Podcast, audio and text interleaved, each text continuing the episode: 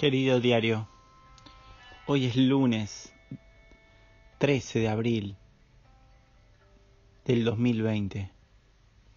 Hoy cumplimos 11 capítulos con la radio Perla Negra. Querido diario, extraño los días en el mar, extraño los días de libertad. Pero después de esta cuarentena volveremos a ser libres de navegar Después de esto vendrá el mejor tiempo, el verano. Bueno amigos, bienvenidos una vez más a lo que es Radio Perla Negra. Hoy hablaremos de algo fundamental a bordo, el diario de a bordo, la bitácora, donde registramos todos los acontecimientos, la velocidad, el rumbo, la distancia, las millas que hacemos de, del barco día a día. También quería contar algunas anécdotas sobre esto. Quería hacer un poco de un capítulo en homenaje a este diario a bordo. Bueno, les quería contar que ya está a disposición de todos nosotros el correo electrónico de la radio. Eh, la tecnología es algo que va de a poquito en este sistema, así que ahora tenemos el correo de la radio donde vamos a compartir algunos libros, algunas informaciones que, que van llegando, así que todos los que quieran me escriben un correo, también pueden comentar algo, me pueden decir alguna recomendación, algún tema que quieran tratar. Si alguno quiere elegir algún aportar algún tema de música, algo, ya tenemos una vía de comunicación. El correo es radioperlanegra.gmail.com Es súper fácil, es el nombre de la radio, arroba gmail.com. O sea, radioperlanegra.gmail.com Bueno, ahí pueden enviar sugerencias, pueden... Ya tengo bastantes libros que me fueron enviando los, los amigos. Gracias José ahí por hacer el gran aporte de libros.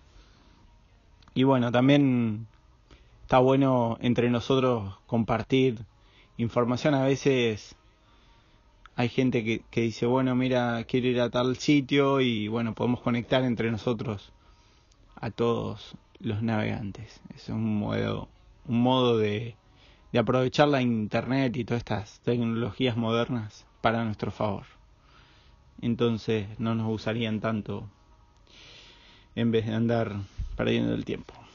Bueno, quería también hacer un poco de, de historia en la bitácora. Eh, imagínense en todas las los viajes desde Magallanes, Colón, todas esas épocas.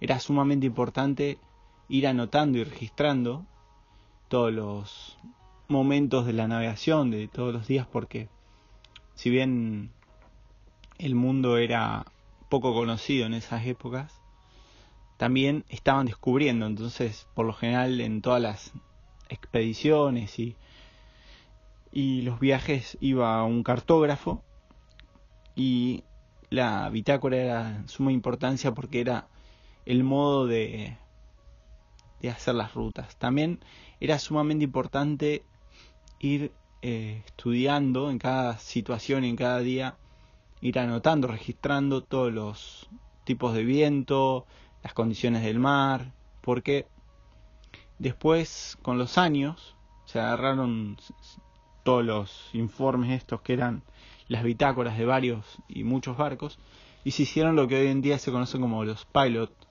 que son cartas del, del mar, cartas de de todos los mares y detallado por épocas del año, detallan el tipo de viento, la intensidad que, se puede registrar. Ustedes pensarán qué importancia tiene esto para una navegación, para planear una ruta, tenemos que, que ir viendo estas pilots. Hoy en día se conocen muchos métodos y hay mucha información sobre todo esto. Hay muchos reportes meteorológicos de todo, pero imagínense que hace 200 años, 100 años, la tecnología era otra y con esto se podían planificar rutas de mar. Bueno, la verdad que a mí siempre me gustó el tema de la bitácora de a bordo. Me acuerdo de los primeros barcos que, navegaba, iba y leía, releía, ¿no? Como lugares de donde había estado.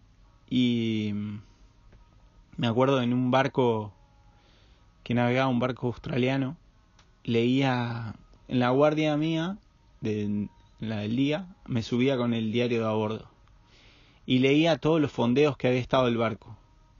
Había contado miles de fondeos, miles de lugares, pero empecé desde la hoja cero, el barco nació en Sudáfrica, después se fue navegando hasta el Caribe, Estados Unidos, hasta Canadá, de Canadá volvió a bajar por, por el Caribe, y para mí en ese momento ya me había agotado todos los libros de a bordo, y era un modo de, de volver a viajar.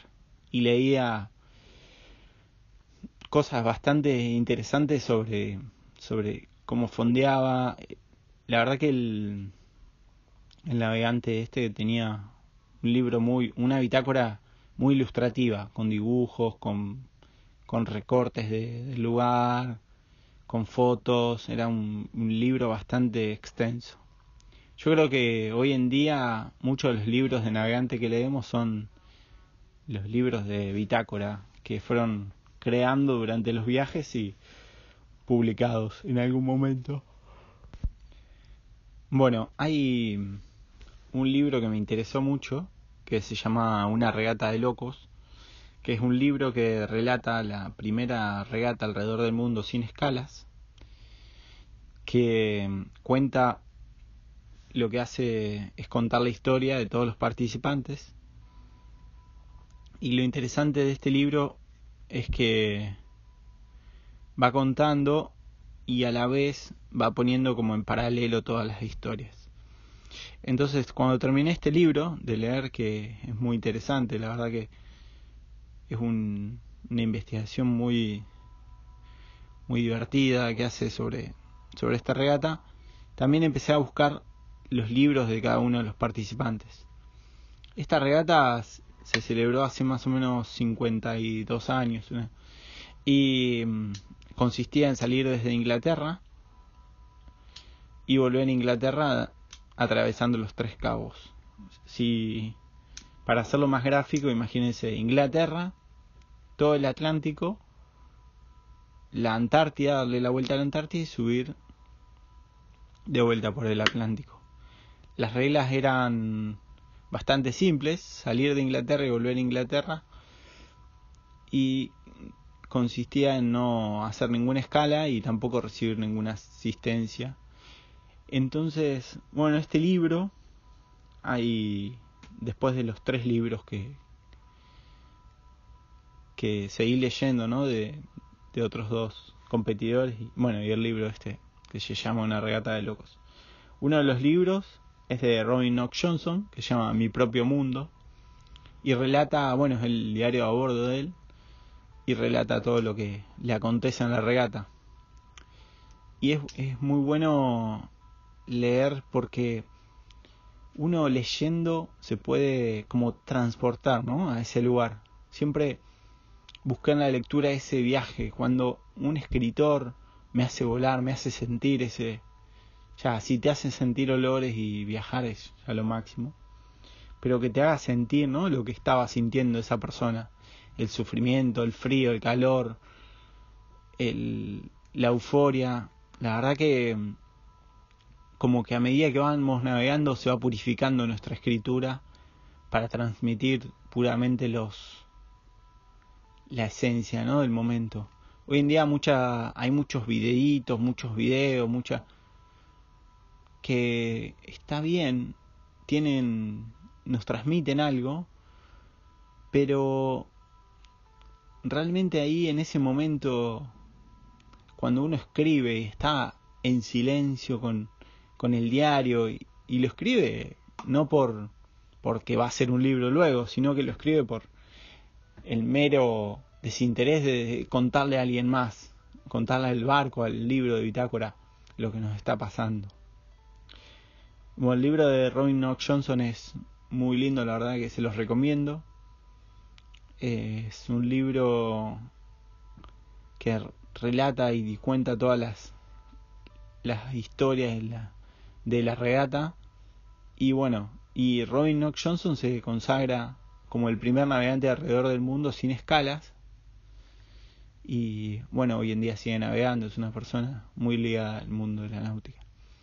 También el segundo libro que quería contar es el de Bernard Montessier. Bueno, Bernard Montessier fue uno de los participantes de esta regata y él cuando completa la vuelta al mundo se da cuenta que estaba llegando, estaba llegando a una regata que digamos que no, no le interesó. Al final él decidió navegar por sí mismo. No, no quería. Lo que él no quería era que su imagen esté ligada a algo material. Él quería simplemente navegar. Entonces él decide cuando está más o menos por la altura de Tristán da Cuna, después de haber dado ya la vuelta a Cabo de Hornos y seguir navegando hasta Tahiti. Bueno, él en el diario de a bordo que después se publicó, que es el The Long Way, él cuenta realmente todo lo que le pasaba y todo lo que sentía. Después de 11 meses navegando llega a Tahiti y él dice como que salva su vida, ¿no? Porque al final hizo lo que su, su cuerpo y su espíritu le, le pedían. La verdad este libro es muy emocionante. Cualquiera que, que lo pueda leer. Hay una película también. Está, la película está muy buena también porque con, con los recursos de la época y la música, la verdad que es interesante. Pero bueno, el libro siempre tiene eso que está que te hace sentir, ¿no? Te hace sentir mucho más de lo que te puede hacer sentir una película. La nos despierta la imaginación y, y todas las cosas que, que están en nuestro interior. Bueno, este libro, no voy a hablar mucho del libro porque prefiero que lo lean, que lo investiguen, pero bueno, cuenta cuenta todo lo que, que él sentía y lo que le pasaba navegando, ¿no?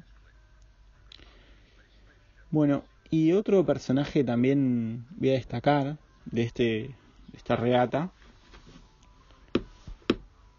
fue Donald Cronsworth, que era un marino inglés retirado que había se había inscrito en la regata.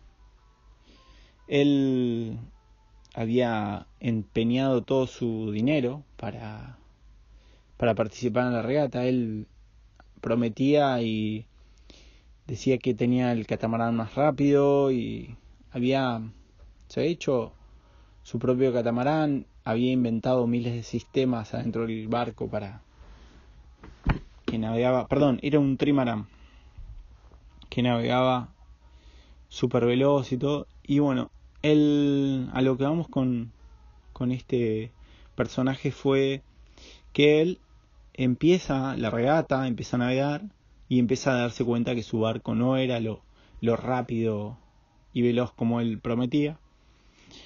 Y realmente él empieza a sufrir psicológicamente, su barco se le rompe para cerca de las costas de, de Mar del Plata a repararlo, tiene una vía de agua. Entonces, él por un lado tenía un diario a bordo, que era el Real, que era donde contaba sus penurias, y por otro diario, que también llevaba en paralelo, decía que iba navegando a mucha velocidad, que hacía récord de millas, él hablaba por radio, iba. Entonces, él iba como llevando dos historias paralelas. Bueno, entonces, eh, imagínense que en la época no, no tenían sistema de posicionamiento global, eran barcos muy diferentes a los de ahora, no se podía saber exactamente dónde estaba el barco. Entonces, lo que él termina eh, realizando en su, en su intento de dar la vuelta al mundo fue que navegó en el Atlántico Sur, entre las costas de, de Argentina, daba vueltas en círculos, mientras él iba relatando una historia que no existía, que, que al final era toda ficción de su propio diario de a bordo. Bueno, este personaje no aguantó con el doble diario a bordo, no aguantó esa mentira y y bueno, ahí queda para ustedes la, investigación. Hay una película que se llama The Mercy, El Perdón, que relata un poco la historia de él. Pero bueno, acá vemos un poco la importancia de los diarios de a bordo, de, de tener un poco el, la bitácora. Bueno, también yo me acuerdo la primera vez que, que me iba a comprar un barco, empecé a escribir un diario a bordo previo al barco. Yo dije, bueno, no tengo el barco, pero voy a empezar por algo. Con un euro con cincuenta, un cuaderno de supermercado, me acuerdo, y empecé a anotar todas las cosas que quería de mi barco, ¿no? Empecé a anotar las cosas que quería que tenga aquí, allá, esto lo quería así. Fui haciendo una descripción de mi barco tal cual yo me lo imaginaba. Al final de un tiempo que, que había visto varios barcos y había examinado un poco, aparece el barco, ¿no? Aparece la nena, que, que fue mi primer barco, pero yo ya había escrito y ya había investigado adentro mío qué era lo que yo quería como barco. Ya sabía cómo quería que sea todo. Y esto me ayudó mucho a la decisión de, de comprar el barco porque al final era algo que ya, ya lo tenía interiorizado, ya sabía cómo iba a ser. Entonces, el diario a bordo previo al comprar un barco también es muy importante porque nos ayuda a imaginarnos el barco, dibujarlo, escribirlo, escribirlo. Es como que lo recreamos y solo tenía que que llevar ahí mi cuerpo, ¿no? Porque ya mi cabeza ya había estado, ya mi espíritu había estado en ese lugar. Esto cuando uno lo, lo vive, dice, es, es algo muy interesante porque uno primero lo escribe, lo escribe, lo dibuja, lo sueña y después simplemente el barco aparece. Bueno, es un ejercicio que les dejo a todos los que quieran tener ahí algún día su barco. La verdad que puede ser muy interesante. Poco a poco fui volviéndome joven, a sentirme joven, y a explorar y a probar. ¿Qué era de lo que todos hablaban? Tenía muchas historias para no arriesgar, muchos ejemplos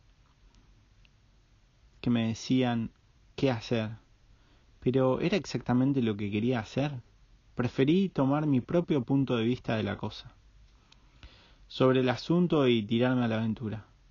Que si no me arriesgaba no era nada, que mi vida se pudriría en los años de estudio y análisis sobre qué hacer y no hacer. Y elegí hacer, sin preámbulos. Salí muy despacito, con mi barco desde Barcelona.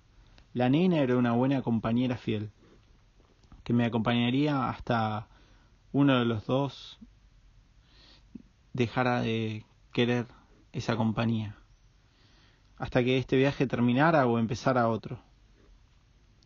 Me miro solo a mí y no me comparó. Es que ella me eligió y yo la elegí. Veo que no hay dos José en este mundo, que no voy a tener otra vida. Y confío en que la nena me va a llevar a donde tengo que estar y así voy. La nena es tan pequeña que entra y se acomoda donde quiere.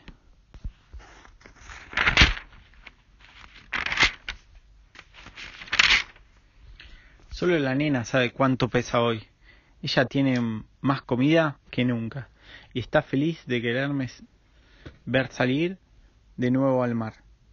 Me cuenta con emoción que hay muchas millas por hacer y que no tiene apuro. La nena y yo vamos hablando y mirándonos poco a poco para comunicar lo que cada uno siente.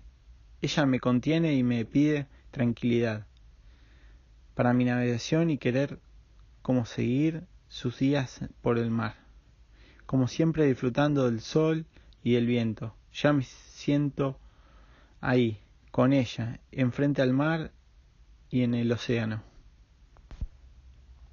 Me alegra saber que tengo la libertad y la soledad para conocer, explorar los encantos de la naturaleza, recordando que he venido solo y me iré solo. Los que pasan solo alegran una tarde, el recuerdo alegra el momento, y solo me alegra saber que voy por más aventuras, más vida. Los amigos, el atardecer, el mar y su inmensidad por las montañas y los ríos, la riqueza de ver saltar un delfín y así voy, me río solo, el mar, ah, las cordilleras, la sierra, qué emocionante es vivir. Día tras día saldrá el sol, alumbrará, día tras día tendremos lluvia. Vamos, nena, llévame al otro lado, galopá por arriba de estas olas. Llévate y déjate llevar por por el viento hasta donde se pone el sol. Bueno, ayer en un domingo un poco melancólico agarré todos los diarios que tenía escondidos por ahí, de los diarios de, de antes, y decidí volver un poco a, a recuperar esos viajes. Y ahora se los comparto a ustedes. Bueno amigos, ha sido todo por hoy. Les mando un abrazo grande. Espero que me escriban. Vamos a empezar a compartir libros. Vamos a empezar a compartir emociones. Espero que tengan muy buen día. Y nos vemos cuando nos vemos.